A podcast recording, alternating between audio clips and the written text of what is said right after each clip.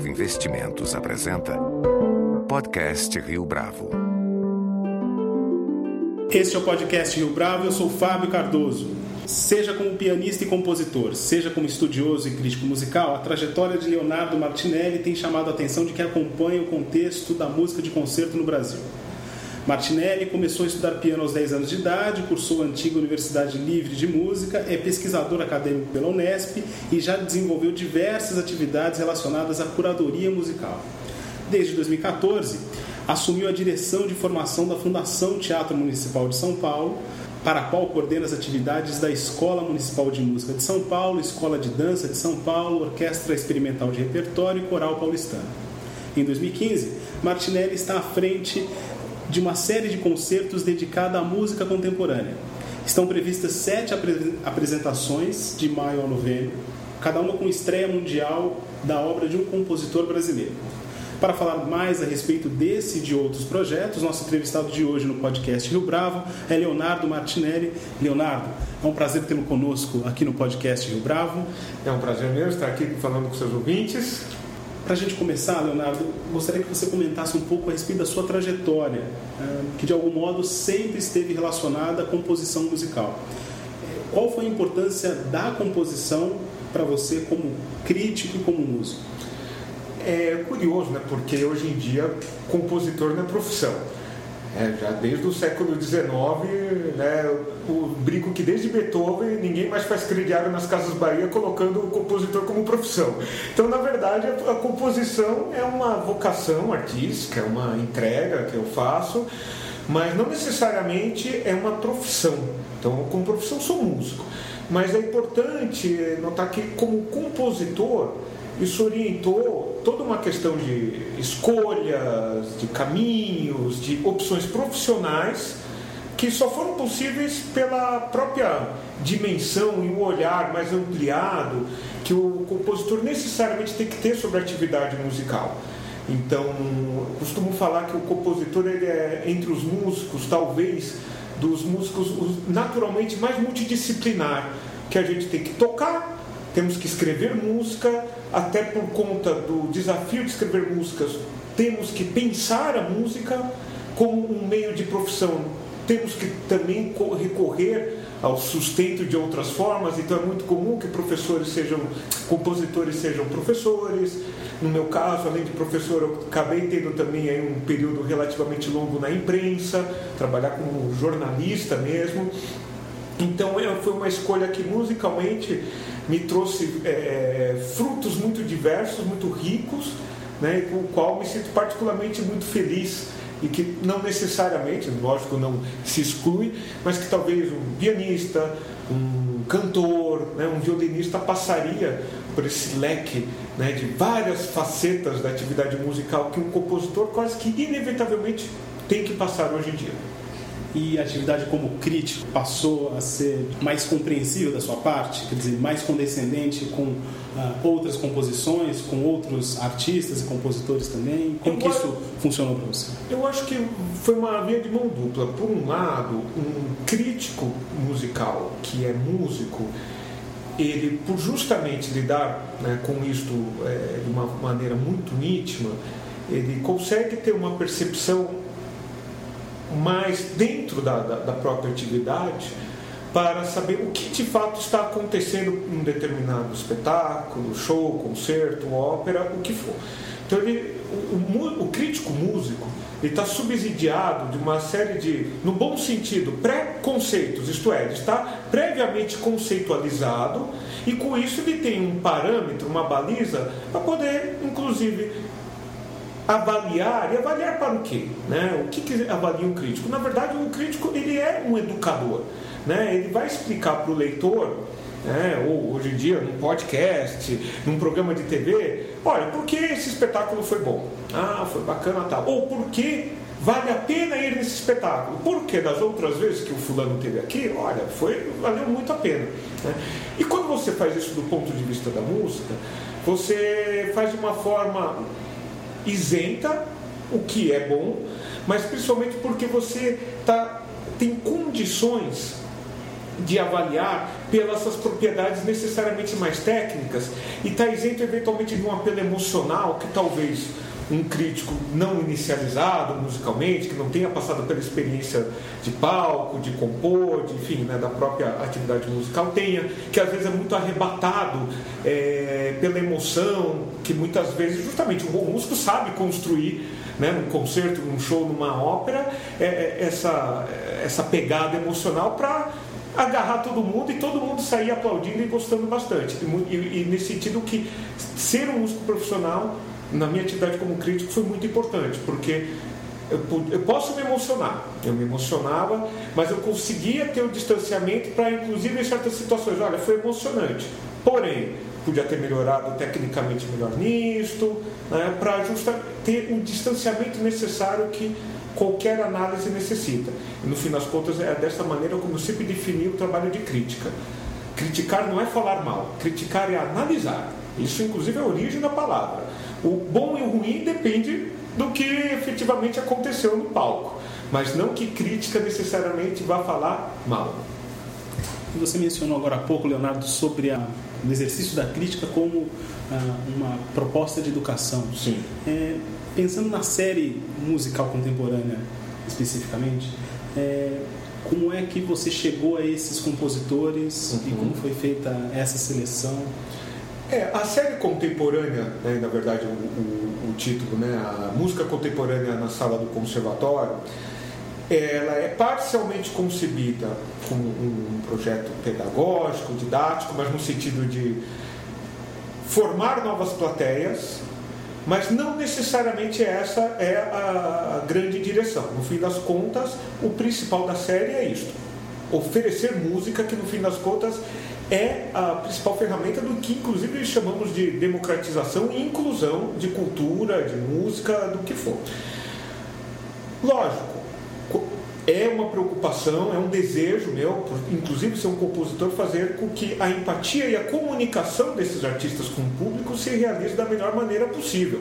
Porque não raro a música contemporânea ela tem lá, como muito da arte contemporânea geral, acusada do seu hermetismo, da sua dificuldade, e que talvez não seja totalmente uma inverdade, né, mas que Tal como muitas vezes você tem um, um, Eu sempre gosto de fazer essa comparação culinária, né? Como um prato de comida que às vezes não é fácil de, inclusive, compreender, porque você tem muitos gostos, junta o agridoce. Ué, não quer dizer que ele não mereça ser provado, né? Talvez você precise de ter mais estratégia, da mesma forma para provar um vinho. Então, muitas vezes, até se fala né, na, na culinária do paladar infantil. Né? A pessoa que não gosta de um vinho é porque ela está ainda com o paladar infantilizado, só gosta de tomar refrigerante. Então, um pouco da série contemporânea trabalha com a ideia de não é educar, mas é acender o, o, a percepção desse palato na orelha para outras percepções, outros sabores que você não vai encontrar num certo tipo de repertório, mas que é tão bom quanto. Eu sempre brinco. Não vá num restaurante francês com a expectativa de ter um McDonald's. Vá no McDonald's se você quer comer um sanduíche, mas num restaurante francês, acerte seu paladar, dê-se a oportunidade de sentir novos sabores. E é exatamente isso que a série contemporânea propõe. Né? Um lugar com sabores muito específicos, muito gostosos, que raramente você encontra, e esse raro é tão raro que a gente pode afirmar com muita certeza que a série Música Contemporânea na Sala do Conservatório é, na prática, a única série realmente de música contemporânea em atividade no Brasil. Não há nenhuma outra que você saiba que toda última quinta-feira de cada mês ocorrerá. É, e isso sendo realizado por, não vale a pena lembrar, por uma casa de ópera que não perdeu né, sua compromisso com a modernidade que toda instituição artística tem que ter como você chegou a esses artistas, no caso, a esses compositores, uhum. para fazer essa seleção? É, na verdade, o, o, caminho dos compositores começou com a escolha dos intérpretes que estavam. É, que, nesse, que eu precisaria para fazer os concertos. Então, num primeiro instante, o mais legítimo, né, ainda mais nessa primeira temporada, foi celebrar e, inclusive, render a, a, a devida homenagem às pessoas que já estão há muito tempo fazendo música contemporânea na própria cidade de São Paulo. Né? Então temos aí o Percurso Ensemble que abriu a série no mês de abril, o Horácio Gouveia, que é um pianista de Pernambuco, mas muito tempo radicado aqui em São Paulo. Vamos ter o Trio Puelli, o PIAP, que é um grupo de percussão da Universidade Estadual Paulista, que está sediado na cidade, e que são grupos de pessoas que têm a sua trajetória ligada à música contemporânea que estão sediados na cidade de São Paulo. Uma vez feita essa primeira escolha, que Lógico, toda escolha é, é passível né, de ser contestada, mas eu digo que ela é legitimada pelo próprio currículo de cada grupo, de cada músico. Eu joguei uma obrigação para cada grupo músico. Cada concerto terá que ter uma peça nova que nós vamos encomendar, vamos pagar o compositor. Só que o seguinte, eu não estou com uma lista fechada. Eu não vim como técnico de, da seleção com a lista de jogadores e fingir que é uma democracia eu pedi, porque inclusive faz parte da concepção artística do espetáculo, que cada né, diretor, coordenador do concerto sugerisse um compositor que ele gostaria de trabalhar. Então eu, eu acatei de forma unânime tudo que foram sugeridos e fiquei muito satisfeito, muito feliz mesmo com a, com a lista que eu recebi. Então, na verdade, se estabeleceu uma relação de empatia artística entre o grupo que vai se apresentar e a peça nova encomendada a ser estreada. E fomentando uma coisa que é fundamental e que na verdade toda a história da música foi feita assim, que é um processo colaborativo entre o compositor que cria uma partitura e o intérprete. Então o compositor ele não vai escrever um monte de nota, passar um PDF para o músico e ó, se vira aí. Não, são meses, isso está acertado desde o ano passado que eles têm trocando e-mails, ensaiando, se encontrando, fazendo na verdade que o compositor ganha todo o louro. Essa é a minha peça. Mas na verdade é um processo muito bonito que a gente tem no mínimo quatro mãos envolvidas. No concerto que nós vamos ter na temporada em junho, né, que é um trio, vamos, vai ser um concerto que a, a peça nova do Silvio Ferraz vai se juntar a ela as seis mãos do trio. Né? Então são mais, é uma peça que na verdade inclui quatro cabeças e assim por diante. Então, é um processo que se construiu de uma forma muito bacana, né, com uma troca criativa entre intérpretes e compositores. Em relação à Escola Municipal de Música, que é uma instituição bastante tradicional e respeitada, tendo em vista os músicos que por ela foram formados, é, qual que é a estrutura da escola hoje? Uhum. E é, ela dá conta da demanda por novos alunos, é, é respondendo aí adequadamente à capacitação desses estudantes? Olha, atualmente a Escola Municipal de Música, ela está subdividida suas atividades em alguns departamentos. Ela tem um núcleo de formação de música instrumental, principalmente focado nos instrumentos da orquestra sinfônica, que é o projeto, inclusive, em lei, a gente nunca pode esquecer isso, né? É, redigido 46 anos atrás. Então, esse, esse departamento né, de ensino de música instrumental orquestral, de instrumentos orquestrais, está aí operando. O que a gente, de fato, hoje em dia tem é uma escola que ampliou essas atividades. Então, fora isso, nós temos instrumentos não necessariamente da orquestra, que até pode eventualmente compor, né? como piano, violão, que são departamentos muito fortes aqui na escola de música, porque isso já atendeu uma demanda da cidade. Né? O estudo do piano é super tradicional na cidade de São Paulo. O estudo de violão, então, no Brasil nem se fala, nós somos ponta e particularmente o departamento de violão aqui também é muito reputado como todos os outros. Temos um núcleo de canto lírico, a partir dele se criou um outro núcleo que é voltado, é mais específico para o estudo da ópera, né, que é o próprio Ópera Estúdio do Teatro Municipal de São Paulo. E temos também uma, um departamento específico para o que se chama de música antiga, ou música historicamente orientada, isto é, com técnicas adequadas para a interpretação de um repertório que foi criado do século XVIII para trás. Então, ela está estruturada nesses diversos departamentos. Temos aproximadamente aí, é, quase 80 professores que dão aula não só do instrumento, mas toda a parte de teoria da música, de história da música, é também realizada e sempre vale a pena lembrar, de forma absolutamente gratuita, com um processo seletivo muito claro, feito em site, não tem sorteio, é tudo realizado, testes com bancas com mais de três pessoas, é, diário oficial, né? então de, também um compromisso nosso de garantir um serviço público de extrema qualidade e eficiência. Então ela é estruturada dessa maneira e acho que a única pena que a gente tem é que a gente não consegue atender a demanda de uma cidade como São Paulo com milhões de habitantes. Então a gente pode se dizer até orgulhoso, mas certos cursos aqui têm uma relação candidato-vaga que é maior que o curso de medicina da USP ou de qualquer outra faculdade pública do Brasil. E esses novos músicos em formação, é, eles têm um, recebem um tipo de estímulo para a construção de, desse novo repertório mais contemporâneo ou a agenda de preparação ela está mais ligada a uma formação tradicional? A Escola Municipal de Música, hoje em dia, ela, inclusive sob a direção do professor Antônio Ribeiro, né, que faz um trabalho mais específico com os professores da escola, ela já inseriu no plano pedagógico né, uma agenda também ligada à questão da música contemporânea. Porque, menos do que uma questão que a gente poderia pensar como uma opção estética, uma opção de gosto minha, ou do próprio Antônio, que também é um compositor, é sempre bom lembrar que se por um lado no Brasil a questão da música contemporânea a gente pode dizer que ainda engatinha, se a gente pensa no exterior, nisso que também acaba sendo um referencial importante para todo músico, isto já é tratado de uma forma muito mais natural e cotidiana no universo de estudo de um músico. Então a gente, eu tenho vários amigos, né?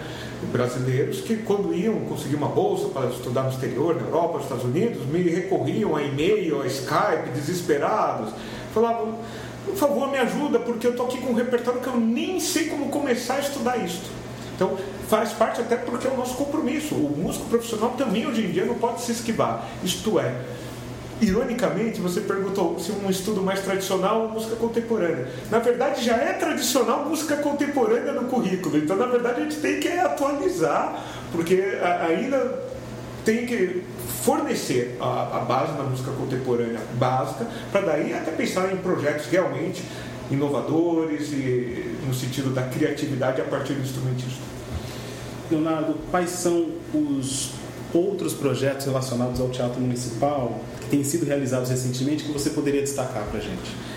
Um dos compromissos que eu, com, com muita alegria, assumi com o maestro John Nash, quando ele me convidou para assumir a diretoria de formação, era de propiciar uma integração, não só da escola de música, mas também da escola de dança, né, da própria orquestra experimental de repertório, ao teatro municipal como um todo. Né? Então, o Teatro Municipal é uma instituição muito complexa, com várias orquestras, vários corais, duas escolas dentro de si, e que historicamente né, sempre tiveram problemas para se conversar, até porque, até recentemente, essas instituições ocupavam espaços diferentes na cidade. Agora estamos todos juntos. E agora há a possibilidade de conversar. E isso foi feito desde o primeiro instante. Então, só para mencionar, os professores de orquestra da Orquestra Experimental de Repertório trabalham com as orquestras da escola de música, com os jovens, né? coisa que também nunca tinha sido feita antes. Os alunos da Orquestra Experimental de Repertório, que é uma orquestra pré-profissional, alguns deles já realizam estágios na orquestra profissional, na Orquestra Sinfônica Municipal. Os corais da escola de música, então nós temos um coro né, de alunos já, os crescidinhos, o coral adulto e o coral infantil, já participou de três produções, olha só, de três produções líricas do Teatro Municipal de São Paulo. Quer emoção maior para uma criança de 12 anos pisar no palco do municipal?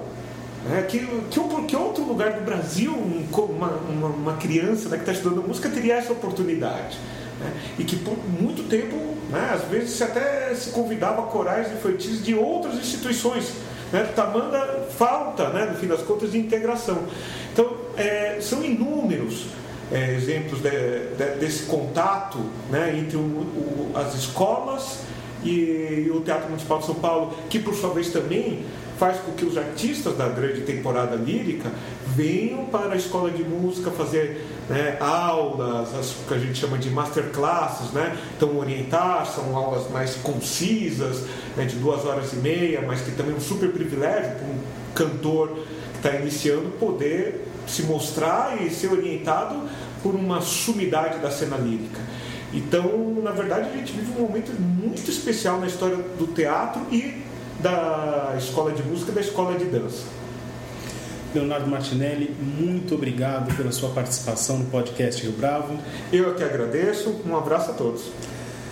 Com edição e produção visual de Leonardo Testa, este foi mais um podcast Rio Bravo. Você pode comentar essa entrevista no SoundCloud, no iTunes ou no Facebook da Rio Bravo.